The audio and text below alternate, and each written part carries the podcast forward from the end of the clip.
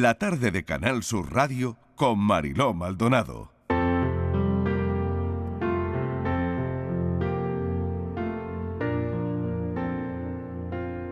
El autismo es un gran impostor durante el primer año de vida en muchos niños. Así fue con Mateo. Durante ese periodo todo siguió el curso habitual, con sus revisiones mensuales, sus vacunas y demás. Se desarrollaba de acuerdo con los hitos esperados en un bebé.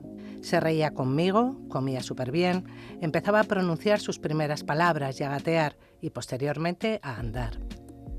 En torno a los 18 meses, las neuronas que deben desarrollarse y unirse para desplegar la comunicación y las relaciones sociales no lo hacen.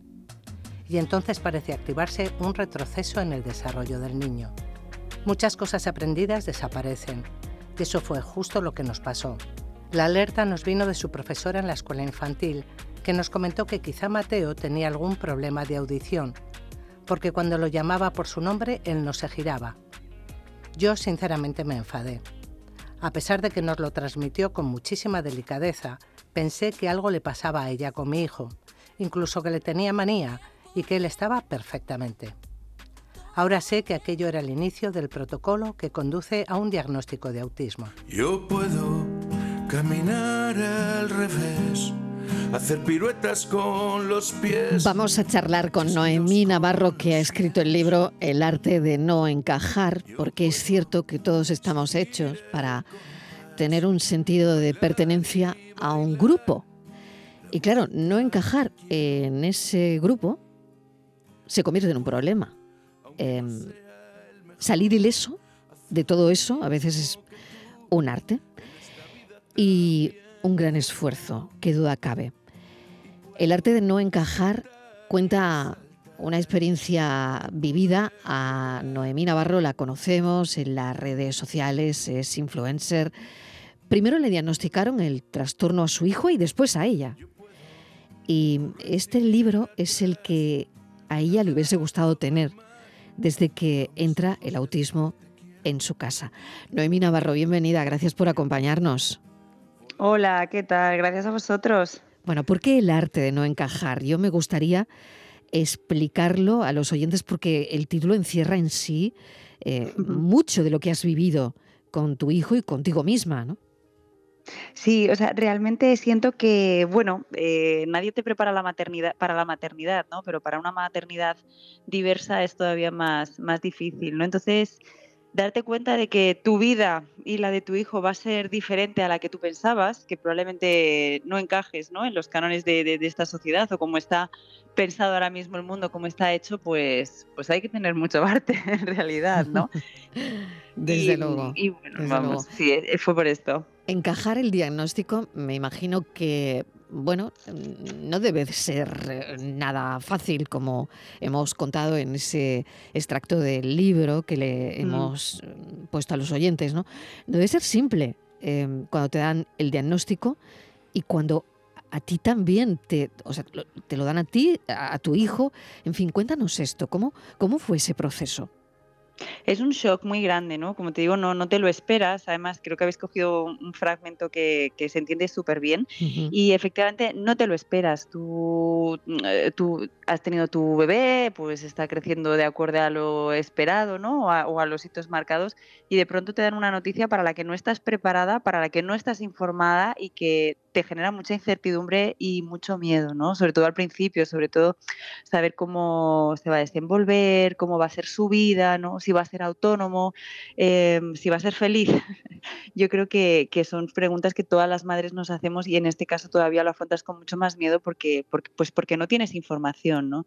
Pero bueno, gracias a que vimos en la era de, la información, nunca mejor dicho, eh, hay eh, pues bueno, hay muchos artículos, muchos blogs en los que puedes ir encontrando mucha información, pero pocos en los que te encuentres acompañada, pocos en los que te encuentres entendida, en los que te encuentres, eh, pues bueno, que, alguien comprende, ¿no? Por lo que estás pasando. Y cuando empiezas a entender toda esta información, asimilarla, y de pronto ves muchas similitudes en tu propia infancia y en cómo te, te bueno, te comportabas tú cuando eras pequeña, pues ahí salta la alerta también, ¿no? Yo conocí a una persona que le habían diagnosticado autismo de adulta y, desde el momento en el que le conocí, eh, pues resonaba muchísimo con ella. Yo recuerdo que la seguía en Instagram y cada artículo que ella publicaba yo decía, wow, es que ves que me siento muy, muy, identificada ¿no? con lo que dice. Y entonces empecé un diagnóstico en, en, adultos, porque además el autismo en mujeres se presenta diferente en los hombres, por eso muchas veces está muy escondido. Y, y también fue, fue bastante shock, ¿no? Darte cuenta que, que, tú también has vivido toda la vida intentando, intentando encajar en, en algo para lo que tu cerebro no está diseñado. Tengo aquí a un compañero que he invitado eh, a la entrevista porque es un abuelo con un nieto autista al que por supuesto le vamos a regalar tu libro. Javier Domínguez, bienvenido. Muchas gracias. Y sé que mm, en esta entrevista nadie como tú nos puede ayudar a desentrañar, bueno, pues, pues eso que también hay, hay muchas personas, Javier, que no están diagnosticadas, ¿no? Fíjate, por otro lado, ¿no? Que son autistas y, y, no tienen ese diagnóstico, ¿no? Yo creo que en el caso mm, es, es, dificilísimo generalizar en, esta, en este síndrome. O sea que, primero, la singularidad es como cada individuo, o sea, cada autista es diferente. Y estoy encantadísimo de oír a esta, a esta mujer con, con, su enorme capacidad de expresión cuando desgraciadamente pues mi nieto apenas habla, ¿no? O sea, no dice, no, no habla. Eh, entonces, el, lo primero que hay que saber bien, primero es que hay que visibilizar la, la, la, realidad. Por eso he podido participar gracias a ti y por supuesto con la, con la con el, con el respeto que siento por esta, por Noemí Navarro, a la que desde aquí saludo expresamente. Eh, y agradezco incluso el trabajo de, publicar estas cosas. Yo creo que es muy importante visibilizar algo que está ahí, que no hay que esconder la realidad de lo que es el mundo en estos, en estos tiempos. Y en segundo lugar es lo que me ha movido y me ha motivado a estar aquí presente gracias a tu invitación.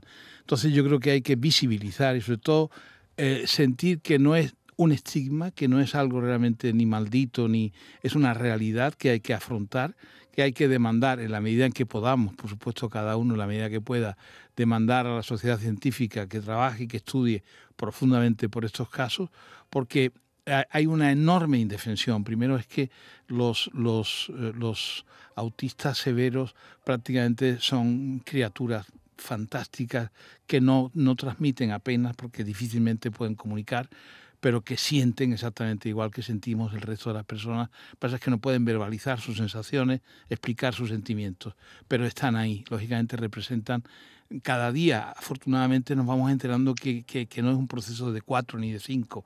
Cada día la cosa se está generalizando un poco más y esto obliga a verlo pues, como yo he intentado en la medida que puedo, sin saber absolutamente, porque no soy ni, ni científico ni, ni, nada parecido. Eres abuelo, Javier. Bueno, soy abuelo, Fíjate, pero... qué título, ¿no? Qué título, sí, pero esa, esa condición... Qué gran título, ¿no? Esa condición me hace sobre todo poder pensar que a la vuelta de que mi vida ya va, va acabando poco a poco, pero espero que dentro de mucho tiempo pueda seguir disfrutando de la vida, pero lógicamente me da una dimensión un poco más distante de la cuestión para ser racional, para intentar ser frío y sobre todo para empatizar con las personas que tienen esta, esta sensación y decirles hay que ser fuerte, hay que continuar, no es una heroicidad, son seres humanos a los que hay que querer, a los que hay que proteger, a los que hay que ayudar, a los que hay que intentar reconducir la medida en que se pueda y poco a poco vayan aprendiendo algo, la medida que puedan, por lo menos hacer sus propias necesidades vitales por ellos mismos, en fin, donde esté el alcance y sobre todo a entender la singularidad. No hay un patrón generalizado de, de, de, de niños ni de niñas que sean autistas que se pueda decir, pues esta medida general puede ser favorable para todos. Y demandar sobre todo a la ciencia efectivamente que trabaje y que luche por, por ayudar a estos niños, porque me parece muy importante. Noemí, la sensibilización de la que habla Javier, la, la, educación de la sociedad, por otro lado, frente al autismo, que me parece tan importante lo que está poniendo Javier encima de la mesa ahora mismo, ¿no?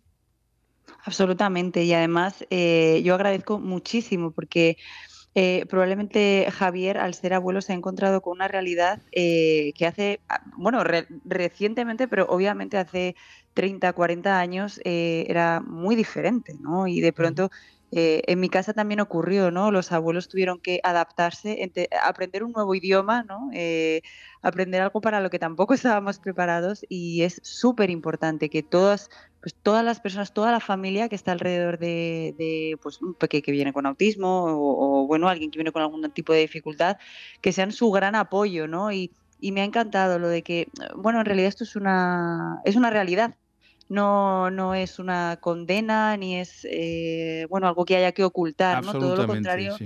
todo lo contrario. yo pasé por aquello, yo recuerdo que, que, no es que lo quisiera ocultar, pero pensaba, wow, si lo digo, creo que estaré yo misma, ¿no? Etiquetando y estigmatizando a mi hijo y justamente era todo lo contrario, ¿no? Contándolo y visibilizando era como realmente le protegía, porque la gente iba a saber cómo poder comunicarse con él, cómo poder acercarse. Y bueno, eso es una de mis grandes prioridades, ¿no? En, mis redes. Muy bien. ¿Cómo se manejan esas emociones? Hemos hablado, Javier, tú has contado, ¿no? Ah, pues que ellos la tienen, ¿no? Pero ¿cómo se manejan las emociones? Mm, ¿Cómo se maneja el estrés? También relacionado a la crianza de un niño o una niña autista. Superar, hay que intentar superar la, guerra con uno mismo al principio. Eso es. O sea, la batalla es con uno mismo y después entender que por, por causa del amor, sencillamente por causa del amor, hay que mm. intentar que, que primero que, que, no griten, o sea, intentar evitar el grito, porque a fin de cuentas es a veces lo único que les queda, gritar. Y aunque griten, también hay que seguir queriéndolos muchísimo, luchando por ellos y siendo muy fuerte. Entonces, desde la fortaleza y desde el buen ánimo es como se puede, mm, digamos, eh, seguir el camino que no es fácil. Pero yo estoy convencido que hoy en día, mm, primero, esto que explicaba muy bien Noemí antiguamente era impensable. O sea, se hablaban de niños extraños, de, niños raros, de niños, mm, no se sabía muy bien ponerle ni siquiera apellido. La etiqueta, ¿no? Ni etiqueta. y entonces, y aparte, se ocultaban, se ocultaban, los niños estos se ocultaban, eran niños raros y entonces todo entraba un poco en una especie de cajón desastre. Hoy en día hay que no tampoco enorgullecernos, por supuesto que es una realidad, responde a una pauta biológica que está en el mundo y está en la vida y el que la tiene, la tiene, y hay que asumirla con racionalidad y con mucho espíritu de sacrificio y de lucha y pensar que lo importante es que ellos sean felices, que puedan aprender y sobre todo también las personas que alrededor de, de ellos, de estos niños, básicamente sus padres, que son los más, los más valiosos de, la escena, y los hermanos, eh, realmente eh, también interioricen que la situación no es ni trágica ni definitivamente terrible, sino que hay que superar en el día a día esa sensación de decir, estamos contigo, que él, aunque no pueda explicar, yo no puedo explicar, mi, nieto no sabe quién soy yo, mi nieto no me conoce siquiera, ni sabe, ni yo le puedo explicar nada de lo que es el color, ni los animales, ni las cosas. Su, mundo es absolutamente, eh, increíblemente extraño que no conocemos nadie, ni, ni, ni de mi nieto, ni de tantos niños, ni tantas niñas que tienen cuando son severos. Cuando son menos, afortunadamente ya tienen otra, otra circunstancia distinta. ¿no? Pero yo creo que sobre todo es superar uno mismo esa, esa lucha de decir, tengo que seguir fuerte, tengo que seguir al lado de los míos. Y aquí no es un problema ni de, ni ni de forma ni de historia. Estar con ellos, quererlos incondicionalmente de verdad y pelear hasta, hasta, hasta, que la vida nos no, retire de este mundo, vaya. Noemí, no sé qué mm, sensaciones tienes escuchando a Javier, ¿no? Pues la verdad es que me encanta, me encanta escucharle porque efectivamente hay muchas realidades, hay muchos eh, tipos de, dificultades en el autismo, ¿no? Obviamente eh, un autismo no verbal eh, para las personas que están cerca, y ya no hablo de no verbal, ¿no? Que tenga otra serie de dificultades, pues, pues es que es un replantearte la vida tal como la tenías organizada, ¿no? Mm. A mí, em, nosotros en nuestro caso con, con Mateo, él es verbal, aunque su lenguaje es limitado, no, tiene, por ejemplo, un lenguaje fluido como, como se esperaría de un peque con su edad, ¿no? O una comprensión, pero yo es algo que remarco mucho en el libro, ¿no? Que aunque que aunque tu hijo con autismo no se comunique de la manera que la que tú esperabas que se iba a comunicar contigo, va a encontrar la manera de hacerte saber que, te quiere, que, está feliz. Y para, para mí mi hijo me ha hecho replantearme la vida entera y mis prioridades, ¿no? Yo ya ya no vivimos a largo plazo, vivimos pasito a pasito, porque lo que pensábamos que no iba a ocurrir o que, bueno, pues que tampoco le dabas más importancia, de pronto aparece y de pronto ocurre el día que menos te lo, te lo piensas. Y puede ser una cosa muy sencilla, ¿eh? O sea, no, no puede ser, un, no tiene por qué ser algo... Eh, muy, muy espectacular. y, sin embargo, en casa lo celebras como si fuera una fiesta, ¿no? Entonces, eh, yo creo que a todos nos, nos ha hecho ver la vida de otra manera y a mí desde luego me ha hecho simplificar muchísimo eh, mis prioridades y, mi atención, sí, desde luego. Yo quería detenerme en eso, en ese pasito a pasito que también está explicando Noemí, ¿no? Eh, quería detenerme en los logros, en los avances, en, cómo son esos pequeños, por pequeños que sean, esos logros en ese, en ese proceso de, de crecimiento y de desarrollo de los niños. Noemí. Es complicado, es complicado. Mira, yo recuerdo una, una lo, habéis leído, y Mateo empezó a hablar pues, cuando tenía 10, bueno, a, hablar, a decir sus primeras palabras, no a los 10 meses, 12 meses, y de pronto todas esas palabras desaparecieron, solo mantuvo una, que era ática, que identificamos que significaba abuela, y, y recuerdo perfectamente que ya no habló hasta que cumplió cuatro años. O sea, al final te das cuenta que, hay que ejercer mucha paciencia, que hay que ejercer mm, mucho tiempo, ¿no? Sí, ciertamente es así. O sea, es un mundo tan nuevo, tan distinto, tan, tan no convencional que te tienes que adaptar a eso. La primera vez que, que él dijo, mm, porque prácticamente lo que hacen es mimetizar las conductas, son unos maravillosos mimetizadores de conductas, de gestos, eh, yo creo que le oí una vez o dos veces decir abuelo y tuve que saltar a esconderme porque no podía parar de llorar de la emoción, claro. Pero independientemente de esa situación, yo creo que el tratamiento es primero saber la realidad cuál es, segundo, demandar en la medida que se pueda, por eso lo repito y además estamos en un medio extraordinario como es Canal Sur Radio, para decir que la ciencia se tiene que concienciar, que tiene que, que tiene que pelear no por enfermedades caras, ni por medicamentos caros, ni por historias raras. Tiene que pelear por la gente que lo necesita. Y este es un problema real ya en el tiempo y en, los tiempos que estamos. Y puede parecer una especie de, bueno, de realidad del, del, primer mundo. No, yo creo que hay que tomar este tipo de cosas porque hay muchos niños que tienen ese sufrimiento y yo creo que el mundo de los niños merece toda la atención de la ciencia, con lo mismo que el mundo de las personas mayores y de la gente en general pero de los niños y sobre todo de ese mundo que es tan complejo como el mundo de la, de, la cabeza, del cerebro, de, la, de, las estructuras neuronales, de los, las conexiones, de los aleos.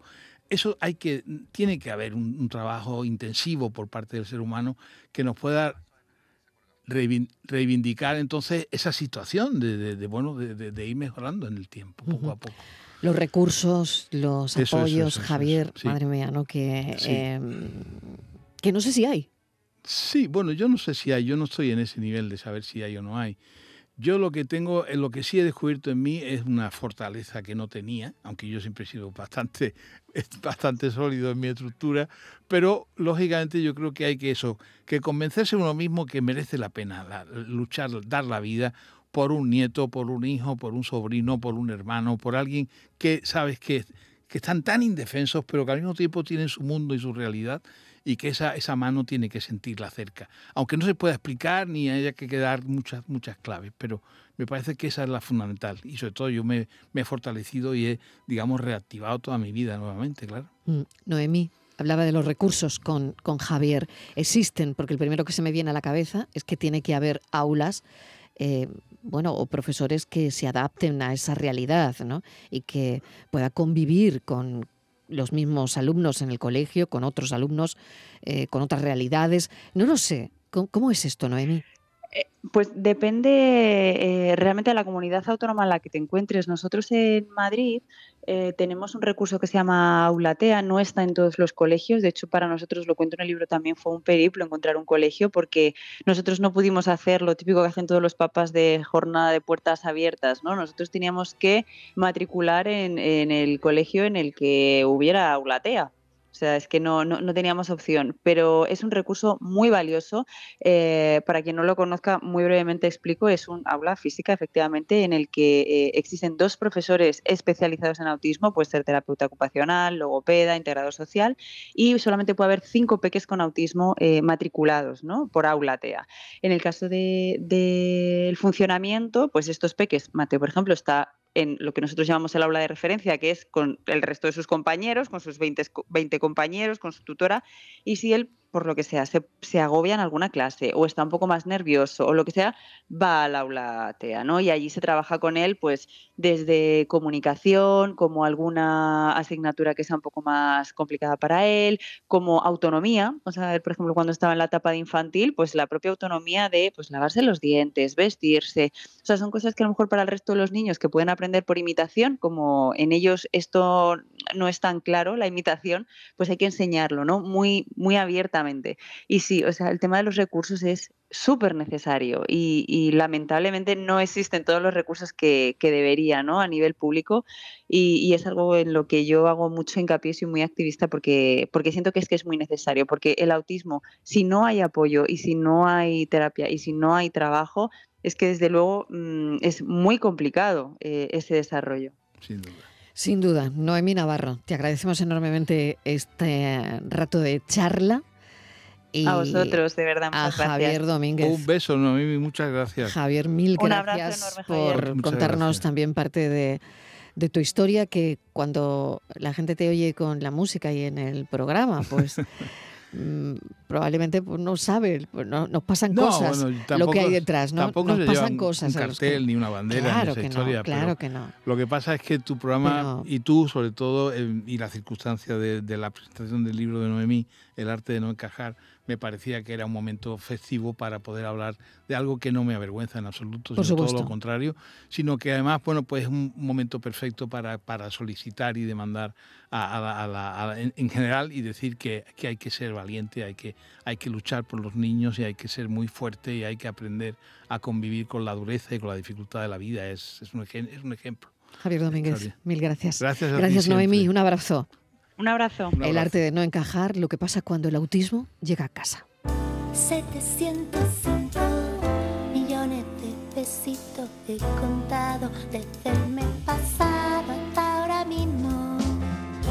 Ya me siento bien, sé lo que hay que hacer, sé lo que hay que hacer. Si el mundo es un cartelito con su número y letra, si has visto hacer pan en la máquina panificadora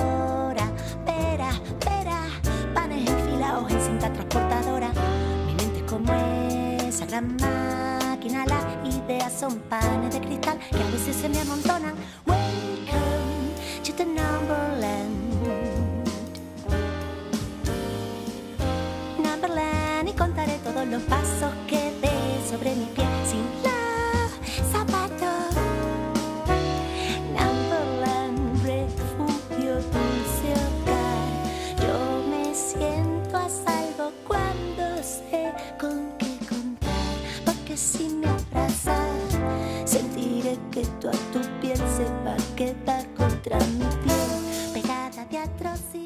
La tarde de Canal Sur Radio con Mariló Maldonado, también en nuestra app y en canalsur.es.